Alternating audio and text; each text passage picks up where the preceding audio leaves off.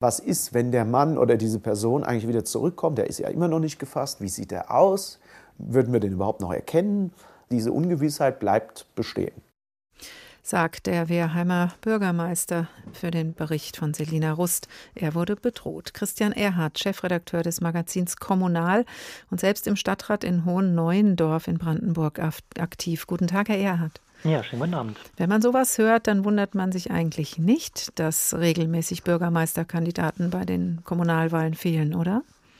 Nein, in der Tat nicht. Das ist zwar nur einer von aus meiner Sicht drei Gründen, aber äh, das, was wir da gerade von Gregor Sommer gehört haben, ist allen, alles andere als ein Einzelfall.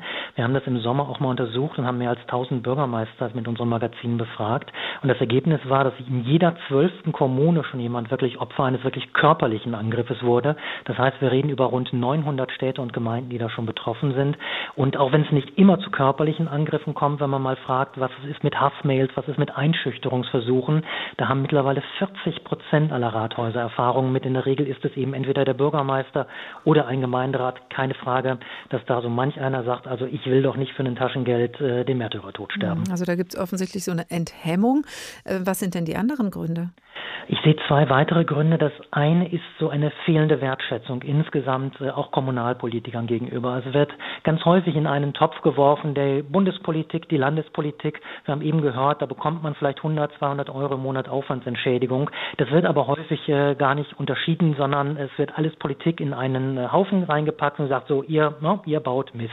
Ich übertreibe das jetzt mal so. Und diese äh, Wertschätzung, das haben wir ja in Altenstadt-Waldsiedlung auch gesehen. Dort gab es ja vorher einen Ortsvorsteher, der aus Frust aufgegeben hat, weil er eben gesagt hat, er fühlt sich von seinem zuständigen Gemeinderat nicht unterstützt.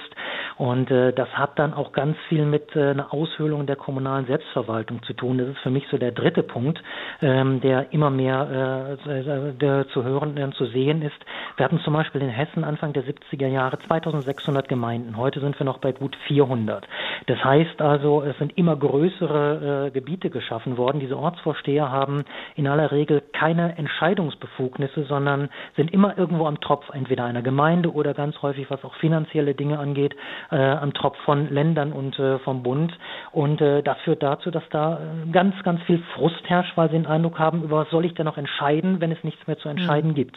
Aber eigentlich könnte man doch meinen, gerade in der Kommunalpolitik, in einem Ortsbeirat kann man Politik machen vor der Haustür sozusagen, direkt ähm, um die Ecke der Kindergarten, die Straße, der Zebrastreifen, die Ampel, was auch immer. Also was, was man wirklich spürt, ähm, was eine echte Politik am Menschen ist.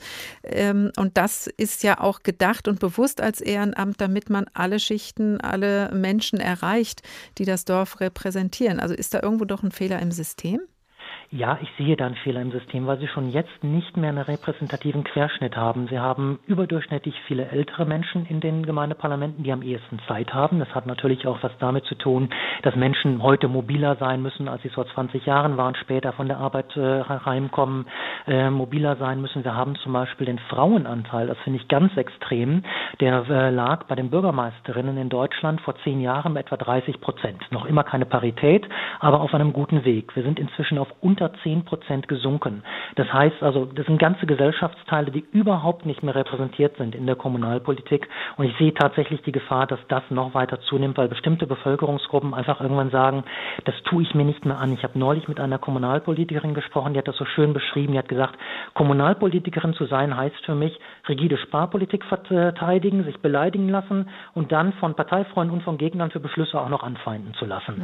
Und da kann ich verstehen, äh, wenn viele so fühlen, dass sie sagen, das will ich einfach nicht mehr, das tue ich mir nicht mehr an. Aber Sie machen es trotzdem. Jetzt äh, haben wir ganz viel gehört, warum viele das nicht machen, mhm. ähm, Herr Erhard, und wie furchtbar das ist. Aber ähm, warum würden Sie denn jetzt trotzdem sagen, ja, ich werbe für so ein Amt? Unbedingt. Also es gibt auch Gott sei Dank noch bundesweit 260.000 Gemeinde- und Stadträte. Das darf man nicht vergessen. Also es finden sich schon noch Leute. Und ich bleibe dabei, Lokalpolitiker sind die Helden der Demokratie, weil sie diejenigen tatsächlich sind, die vor Ort etwas entscheiden können, die sehr viel näher dran sind, wenn ich eben darüber berichtet habe, dass äh, viele so insgesamt mit Politik nicht mehr viel anfangen können. Dort ist es noch erlebbar. Äh, ich bin jeden Tag auch als Stadtrat hier natürlich in der Kommune unterwegs. Ich rede jeden Tag mit Menschen, bin direkt ansprechbar und das geht geht eben ganz vielen so. Die Möglichkeit ist da. Leider wird man zu häufig allerdings tatsächlich ausgebremst, weil zu häufig politisch der Zentralismus an der Stelle regiert. Ähm, da kann aus meiner Sicht die große Politik eine Menge tun. Ich kann aber jedem nur empfehlen, probiert es aus, weil ihr könnt zwar drüber meckern und äh, in tristen Rathäusern abends stundenlang zu sitzen, ist auch nicht immer vergnügungssteuerpflichtig. Auf jeden Fall kann man dort aber tatsächlich noch weit mehr bewirken, als man das auf anderen Ebenen kann. Da sitzen die Helden der Demokratie, sagt Christian Erhardt, Chefredakteur des Magazins Kommunal. Herzlichen Dank. Schönen Abend. Verwahl, verwählt. Warum ein NPD-Mann Ortsvorsteher wurde der Tag in H2 Kultur.